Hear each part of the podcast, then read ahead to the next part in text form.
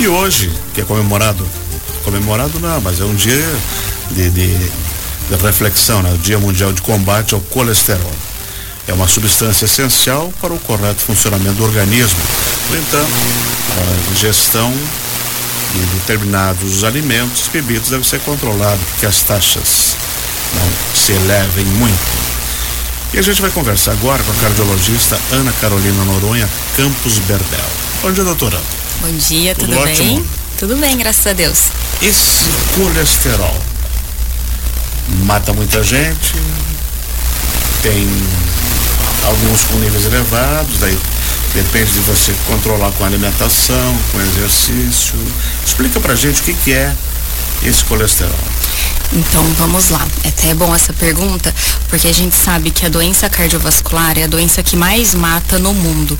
Hoje em dia a gente sabe que no Brasil a gente tem 300 mil pacientes cardiopatas e 40% da população brasileira tem colesterol elevado, tá? E o colesterol, ele é um dos principais fatores para você vir a desenvolver doença cardiovascular. É, nós sabemos que o colesterol ele é importante sim para, para as funções do organismo como um todo, mas como você bem disse, essas taxas elevadas podem causar alteração para o nosso organismo, principalmente as doenças cardiovasculares. O LDL colesterol, esse L de low, né, que vem da palavra em inglês, uhum. ele é o colesterol que a gente fala entre aspas de colesterol ruim, né, é aquele que ele sai do fígado e vai para o organismo, para a circulação e pode causar as alterações das doenças cardiovasculares.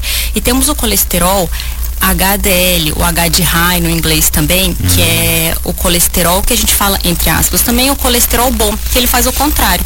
Ele pega aquele colesterol da periferia do organismo e leva para dentro do fígado, e daí tem a parte da bile, que vai fazer parte depois do todo o sistema gastrointestinal para as funções vitais ali do, do intestino. É, o HDL, o bom. É um ele... lubrificante? É um lubrificante. É? É. Hum.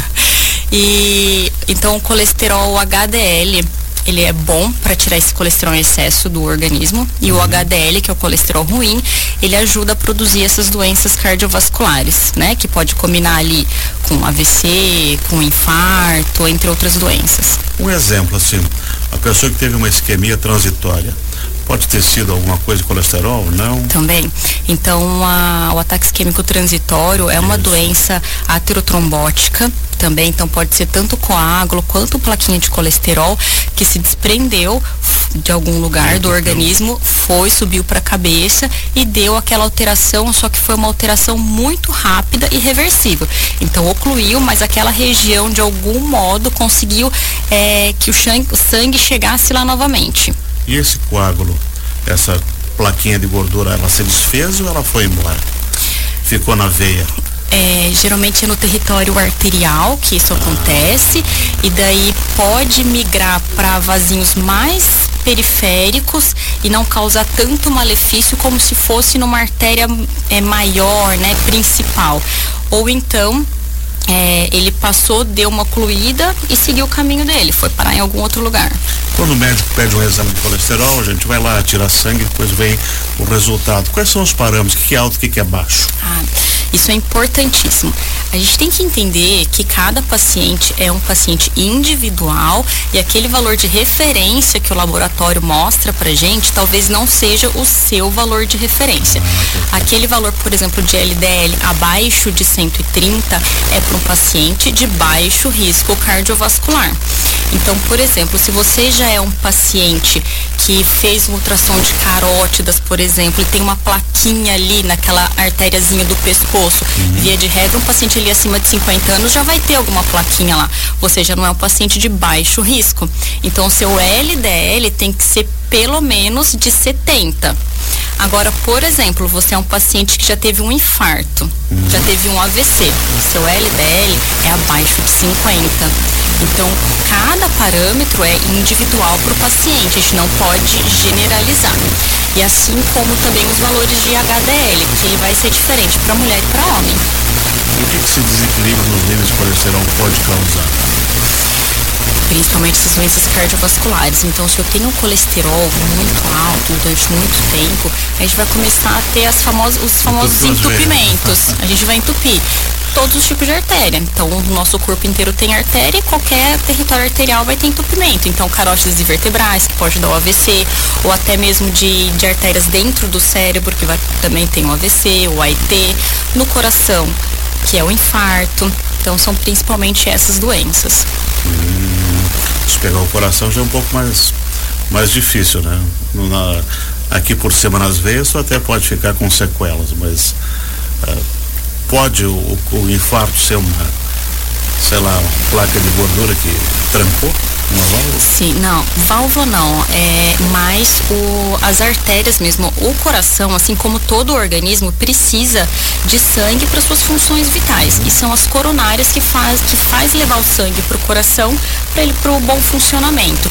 Então, se você entope essas coronárias, você vai ter o infarto. A gente tem várias coronárias. A depender da coronária que você infarta, que você oclui, uhum.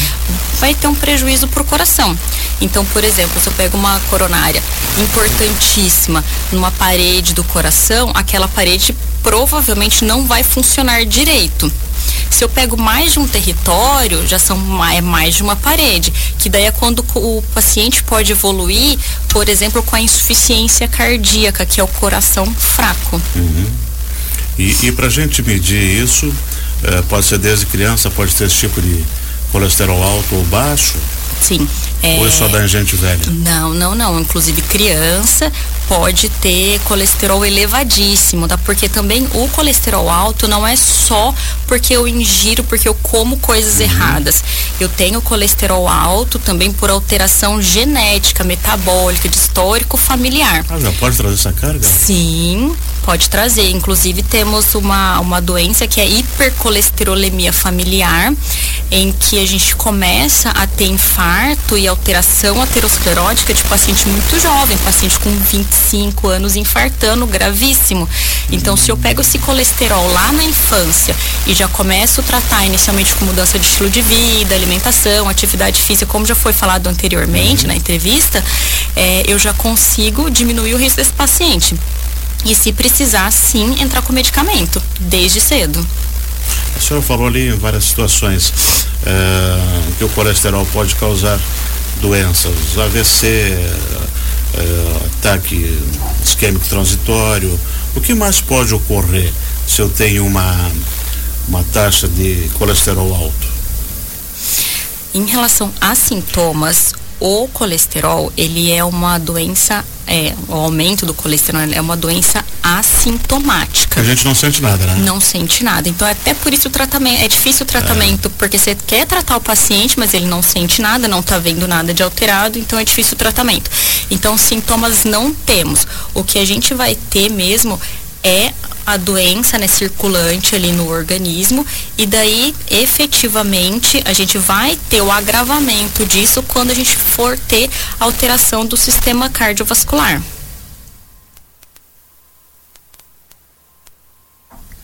E esse dia, o Dia Mundial de Combate ao Colesterol, esse é uma data muito importante que requer uma, uma, consciência muito grande.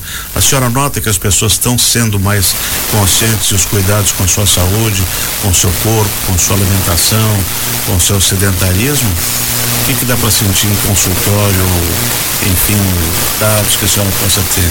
É, é, Está mudando? Está tá difícil mas a gente precisaria de uma conscientização ainda maior, porque a doença cardiovascular ela continua sendo a doença que mais mata.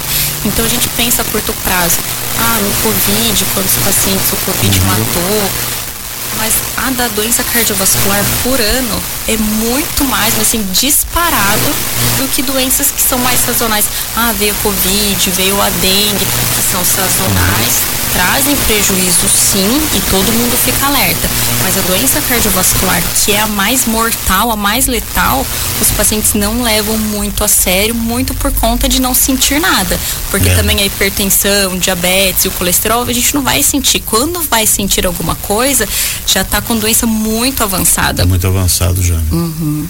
Então, convém sempre fazer consultas regulares, não esperar os 50, 60, 40 não, anos. Não, não. É, primeiro você avalia a, o seu contexto familiar. Ah, eu tenho um pai que já tinha um colesterol alto, um pai que infartou, a mãe. Então, provavelmente eu posso carregar essa alteração genética que, junto com, com a qualidade de vida ou com os maus hábitos da alimentação, bebida alcoólica, falta de atividade física, vai me propiciar também a ter o mesmo evento que meu familiar teve. Então eu tenho que pensar nisso. Então eu procuro mais precocemente o atendimento para fazer essa prevenção. Agora, se eu não sou um paciente, sou um paciente que eu já tenho um bom hábito de vida, que eu já faço boas escolhas, né? Faço atividade física, não tenho evento ali na minha família, eu posso ficar mais tranquilo e esperar um pouquinho. Mas a prevenção, ela tem que ser via de regra e não a exceção. Porque se eu começar a fazer exames laboratoriais, avaliação na pressão, por exemplo, mais precoce, né? Uhum. Eu consigo evitar essas doenças avançadas no futuro. Então, o AVC é evitável desde que você uh, comece um pouquinho antes de se cuidar. Isso, o AVC aterotrombótico, ele é evitável. Temos outras formas de AVC que, infelizmente, a gente não consegue evitar. Então, aquele paciente, ah, tinha tudo, estava tudo bem, faz exame e sempre tá bom todas as taxas e teve AVC. A gente tem outras alterações, né, anatômicas que uhum, pode dar também. Sim, sim. Mas a principal causa que dá esse AVC da parte cardiovascular e aterotrombótica a gente consegue evitar. Excelente. Então essa data é muito importante para a gente criar consciência. Exatamente. E devemos criar essa consciência. Uhum. Excelente, doutor. Muito obrigado por ter vindo aqui. A gente espera que isso tenha contribuído para que mais pessoas tenham esse tipo de consciência e se cuidar e, fazer exames regulares, né? Ah, eu que agradeço essa participação, fico muito feliz de fazer parte nesse dia, que é nós, né, cardiologistas, estamos todos os dias ali tentando evitar o pior para o paciente e controlar esses fatores de risco cardiovascular. Muito obrigada. Nós conversamos aqui com a doutora Ana Carolina Noronha Campos Berbel, cardiologista. Ela falou sobre o Dia Mundial de Combate ao Colesterol e os cuidados que a gente tem que ter.